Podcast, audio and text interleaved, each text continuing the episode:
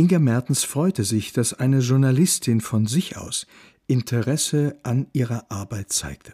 Sie plane eine Reportage über Mediation und sei zufällig auf sie gestoßen. Über das Verfahren habe ich mich schon kundig gemacht. Mich interessiert vor allem der Mensch dahinter. Wie sind Sie denn zu diesem Beruf gekommen? So lange gibt es das bei uns ja noch nicht. Ihr gefiel diese Herangehensweise. Diese Journalistin wusste, was sie wollte, und sie war vor allem vorbereitet.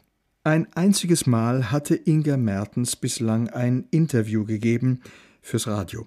Ein ziemlich desinteressierter junger Mann hatte keinen Hehl daraus gemacht, dass es sich um eine Auftragsarbeit handelte, um nicht zu sagen eine Strafarbeit.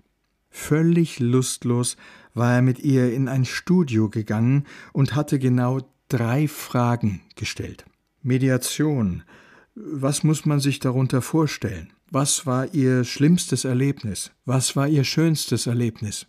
Sie hatte sich prompt schon bei der Beantwortung der ersten Frage völlig verzettelt, viel zu weit ausgeholt, Beispiele genannt, sich verhaspelt, dann wieder vom Verfahren angefangen. Aufgehorcht hatte ihr Interviewer nur, als sie Scheidungen erwähnte. Das sei ein großer Bereich für Mediation, komme aber für sie nicht mehr in Frage. Sie hatte sich sogleich geärgert, dass sie das überhaupt erwähnt hatte. Das ging ja niemanden etwas an.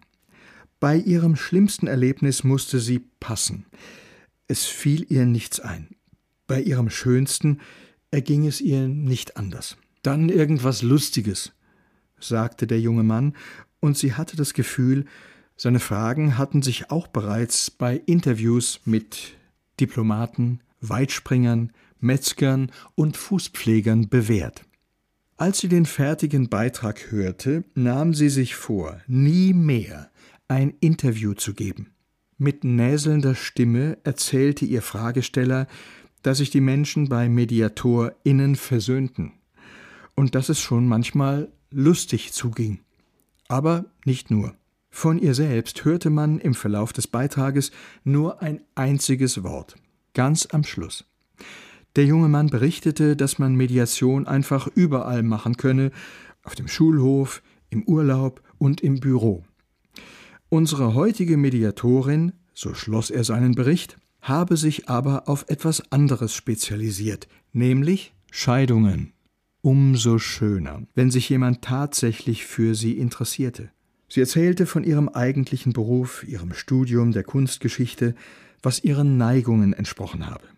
Ihr großer Wunsch, sich selbstständig zu machen, habe sich so aber nicht realisieren lassen.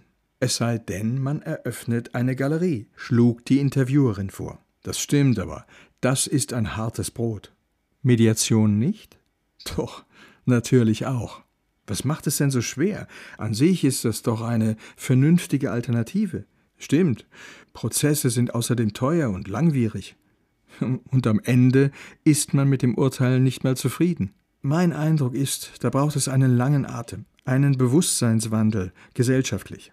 Noch klagen viele lieber, weil sie gewinnen wollen weil sie die Bestätigung haben wollen, dass sie im Recht sind. Ein Urteil, das verkündet, wer Sieger ist und wer Verlierer. Bei mir kriegen Sie das nicht? Sie müssen vielmehr offen sein für andere Lösungen, an die vielleicht noch keiner gedacht hat. Sie müssen sich vor allem mit Ihrem Kontrahenten zusammensetzen und reden. Richtig, vor allen Dingen miteinander reden und immer selbst entscheiden, wie es weitergeht, nicht von oben entscheiden lassen, vom Richter vom Anwalt. Das ist eine Herausforderung. Dafür besteht die Chance, dass es am Ende allen besser geht. Es ist schon interessant, wenn Sie die Leute fragen. Viele finden Mediation toll, aber noch wagen den Schritt zu wenige. Grundsätzlich ja, sagen sie, aber für mich, für mich ist es doch nicht das Richtige. Braucht man also ein zweites Standbein? Ich verstehe die Frage nicht. Muss man es sich leisten können, Mediatorin zu sein? Entweder man ist reich oder man hat noch einen, na, sagen wir, lukrativen Nebenjob. Darf ich ehrlich sein? Ich bitte darum. Bei mir läuft das mittlerweile ganz gut. Ich bin zufrieden. Aber vorsorglich mache ich immer noch gelegentlich Führungen in Museen und schreibe für Fachzeitschriften. Das ist so ein schöner Ausgleich. Auch das, lachte Inga Mertens. Anfangs hatte sie den Eindruck gehabt, einer interessierten, aber durchaus kritischen Journalistin gegenüber zu sitzen. Nun meinte sie Wohlwollen zu spüren. Sympathisch, befand sie. Ja, dem war so. Und die Sympathie beruhte aus Wiebke Fräses Sicht durchaus auf Gegenseitigkeit.